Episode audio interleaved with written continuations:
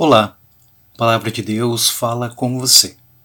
Sou Rodrigo Gustavo de Lima, pastor da Igreja Evangélica de Confissão Luterana no Brasil. Atuo na paróquia Novo Horizonte, em Palmeira, Paraná.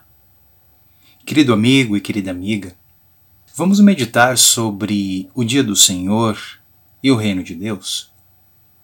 Lemos no livro do profeta Joel, capítulo 2, versículos 11 a 12 como é terrível o dia do Senhor! Quem poderá suportá-lo? Deus ama o seu povo. O Senhor Deus diz: Mas agora voltem para mim com todo o coração. O tema central do capítulo 2 de Joel é a misericórdia que Deus demonstra para com toda a sua criação.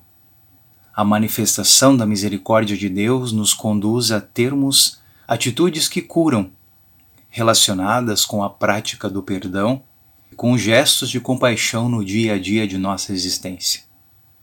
Percebemos, em cada passagem bíblica, quão Deus é bondoso e compassivo, estando sempre de braços abertos, nos acolhendo, nos consolando e nos esperando quando estamos distantes de seu amor. Somos convidados e convidadas a nos achegarmos a Deus e receber seu auxílio diariamente. Esta resposta, porém, não pode ser feita de qualquer maneira, mas sim com um coração inteiro, ou seja, com toda a nossa fé e força.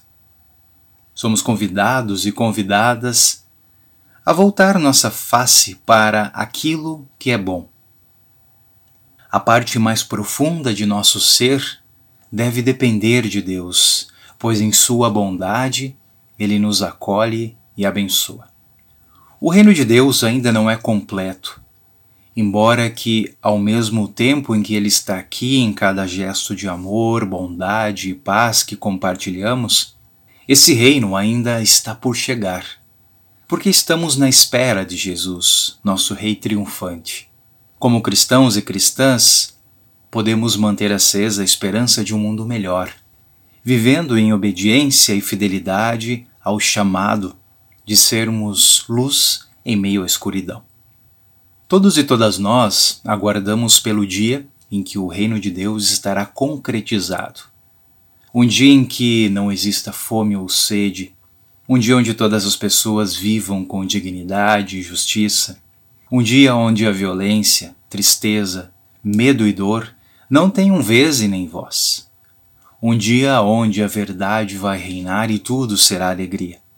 Que estejamos preparados e preparadas e sempre fazendo a nossa parte na concretização do reino amoroso e misericordioso de Deus. Como lemos em Lucas capítulo 12, versículo 36. Sejam como os empregados que esperam pelo patrão. Que assim seja.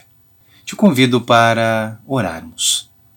Amado Deus, Tu desejas que possamos viver bem e por isso deste o teu Filho em nosso favor. Suplicamos por ajuda para sermos corretos, corretas, no pensar e agir. Permita que permaneçamos firmes, escutando o que queres nos ensinar e fazer viver, pois sabemos que Tu és um Deus de amor e paz e que desejas o melhor para nós. Amém.